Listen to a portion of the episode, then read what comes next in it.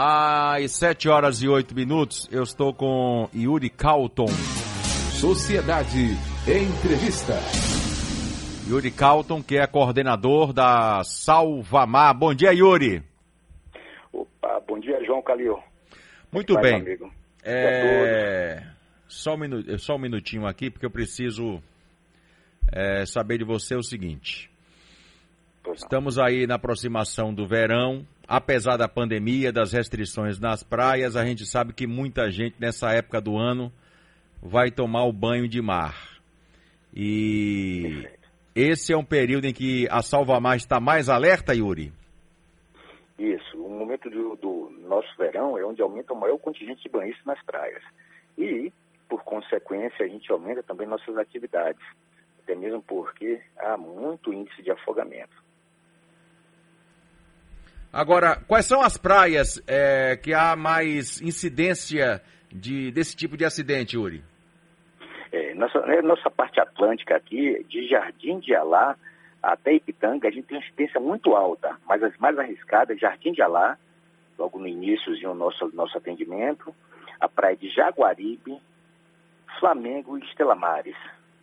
A de Itapuã também tem um, um trecho dela que tem índice de ocorrência de afogamento muito alto. Essas praias que você indicou, elas estão sinalizadas com aquela bandeira vermelha? Estão sinalizadas. Diariamente a gente mantém bandeiras permanentes lá nessas praias, por consequência da mudança da maré, né? Onde a praia, onde o mar se apresenta com bastante força em alguns momentos e aí a gente evita tirar a bandeira dessas praias. Eu digo sempre, tanto aqui na Rádio Sociedade quanto na televisão, que a gente tem aquela velha máxima, né? Bebida e, e direção não combinam. E eu sempre afirmo também que bebida e banho de mar, às vezes, também não combina, é verdade? É verdade, João. A, a gente sabe que o tanto que a bebida nos, nos, deixa, é, alguns momentos, relaxado, né? Sem realmente aquele vigor físico que a gente tem. E para tomar um banho de mar e fazer com que a gente tenha força naquele momento de, de, de, de por exemplo, nadar em profundidade, é muito raro a pessoa não se afogar ela estando bêbada, né? ou então com um índice de álcool muito alto. Agora, com relação às crianças, eu já vi muitos casos, porque tem, tem, tem duas situações. Aquela primeira situação, né? Por exemplo, eu, Calil, eu, Calil, eu, Calil, vou com o meu filho é, tomar um banho de mar. Vou com ele para a praia. Aí eu, Calil, gosto de tomar uma cerveja. E aí eu consumo minha cerveja e esqueço do meu filho. Que começa a brincar com um, faz amizade com um, um, um menininho e tal. Existem casos de afogamento de crianças por essa é, desatenção dos pais, Yuri? Existe. Esse é justamente um dos maiores índices de afogamento de crianças perdidas na praia, por consequência dessa desatenção aquele ditado antigo de nossos avós, nossos, nossos pais, é que criança nos cegam, né? E na praia, então, com aquela multidão, a criança termina se perdendo, porque ela não tem realmente o foco de direção. Até mesmo tem umas explicações científicas até mesmo, porque a criança vê a coisa é, em, em uma proporção maior do que se devia, né? Então, a criança se perde com facilidade também. E, e, isso aqui, as nossas praias, tanto de Piatã quanto Itapuã, a incidência é muito alta. Para você ter uma ideia, ano passado, de 2019, nós tivemos 85 crianças perdidas. 85? E fica a cargo do salva-vida. Só nesse trecho, Jardim de Alá, e, Jardim de Alá, oh, me perdoe, na praia de é, Piatã e Itapuã, essas duas praias. 85? Crianças que eh, se perderam dos pais.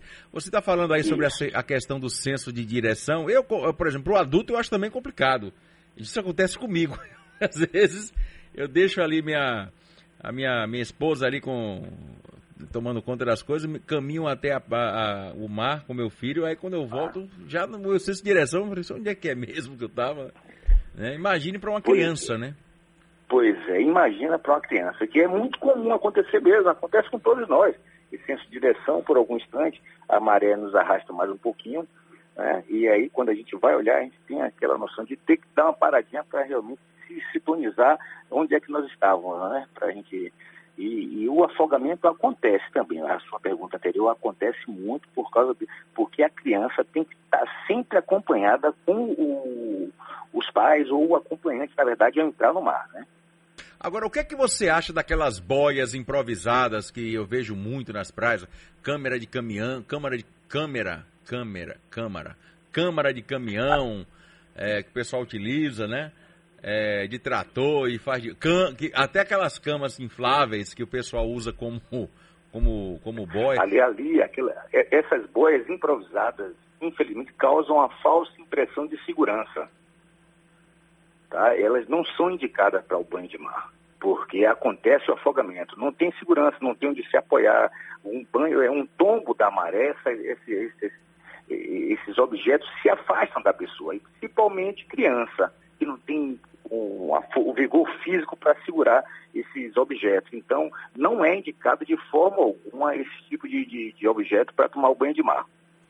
E aqueles casos, por exemplo, tem pais que dizem assim, não, eu coloco aquelas boias nos braços do, do meu filho e deixo ele lá, tá tudo certo. É certo isso? Não, não, também é, é, é errar. De forma alguma a criança pode estar desacompanhada né, ao banho de mar. Tem que estar, crianças menores de 8 anos, 9 anos, tem que estar ali segurado a mão. Né? E os maiores, a distância de um braço, que é que nos dá a garantia realmente que a gente socorrer que se, se houver alguma necessidade. Essas boias também causam uma falsa impressão somente de braço ali. Boia é corpo inteiro e mesmo assim ela não pode estar tomando banho sozinho no mar. Aquela boia que veste a criança, né? é que dá mais um suporte de garantia. Valeu. É, vamos lá. É, deixa eu continuar aqui com, com, com Yuri Calton, ele que é coordenador da Salvamar. É, Yuri, quais são as praias mais indicadas para famílias que levam crianças para o lazer? Olha, as nossas praias, elas são, elas são como é que se diz, ela tem um, a parte morfológica bem diferenciada, né? E pra, a indicada para criança é quando a maré estiver baixa. A maré aumentou, toda ela traz risco. Então a maré baixa dá um conforto melhor para a criança. Aquela praia de Placafó, a praia de Itapuã, nós temos a Pedra do Sal ali e a praia de Piatã. São praias indicadas para criança que tem uma proteção de arrecifes ali, de pedras ali também ali dá um conforto melhor, mas não significa que ela mude também conforme a enchente da maré. Aí a gente tem que estar tá observando essa condição também. Agora, o que é importante também, quais são as dicas que a Salvamar pode passar para as pessoas evitarem acidentes nessas praias que você já citou aí, que são as praias com maiores riscos de afogamento, Yuri? Bom, primeiro, estar eh, numa praia habitada por salva-vida e buscar informação do salva-vida atender o chamado do salva-vidas, que geralmente eles faz a prevenção, que é um dos atos do salva-vida, de informar todos os banhistas qual a condição da maré e o local adequado para tomar banho. Atender esse chamado de nossos salva-vidas, tá ok? Evitar de qualquer custo a profundidade, o desafio da maré, o porquê eu sei nadar, porque até mesmo nossas estatísticas tá de afogamento, tá, a maior parte são pessoas que supostamente sabem nadar. E, como você já disse anteriormente, o uso da bebida não combina com o banho de mar. Aquela coisa de, se caso você esteja bebendo, evite a profundidade, toma um mergulhozinho ali na, na raso ali, até de joelho, na maré ali, até o joelho. Aquela máxima nossa que a gente disse, água no umbigo é sinal de perigo. Era o que eu ia te perguntar. Ainda tem essa velha máxima, né? De água acima do umbigo, sinal de perigo, né?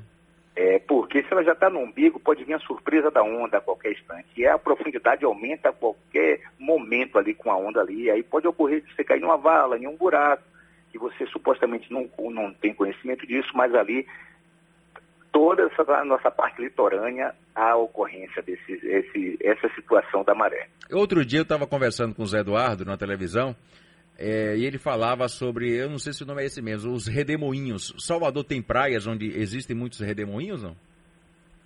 É, a gente, a gente aqui nós temos corrente de retorno. Ou é corrente de retorno, é... mas que alguns chamam de redemoinho, né? E de redemoinho, exatamente, porque ela vem, vem e, e o sentido dela bem mais forte é justamente praia-mar, né? Ela vem da, da ponta do, do, do, do da nossa areia ali e leva para a profundidade.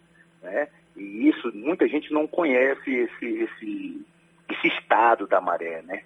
Que são, aparentemente, elas estão, é, tá calma, mas é ali que está o perigo.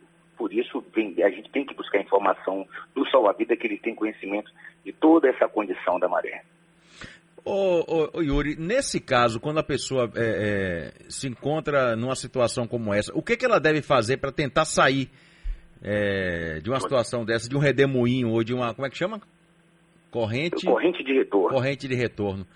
Corrente de retorno. Bem, primeiro manter a calma, né, buscar ajuda, sinalizar para alguém, se a praia estiver habitada, pedindo, pedindo ajuda mesmo, socorro, e em seguida, caso não tenha ninguém, a gente sair em diagonal. Não adianta tentar usar a força contra ela, que a maré é muito mais forte que qualquer pessoa, qualquer ser humano, né?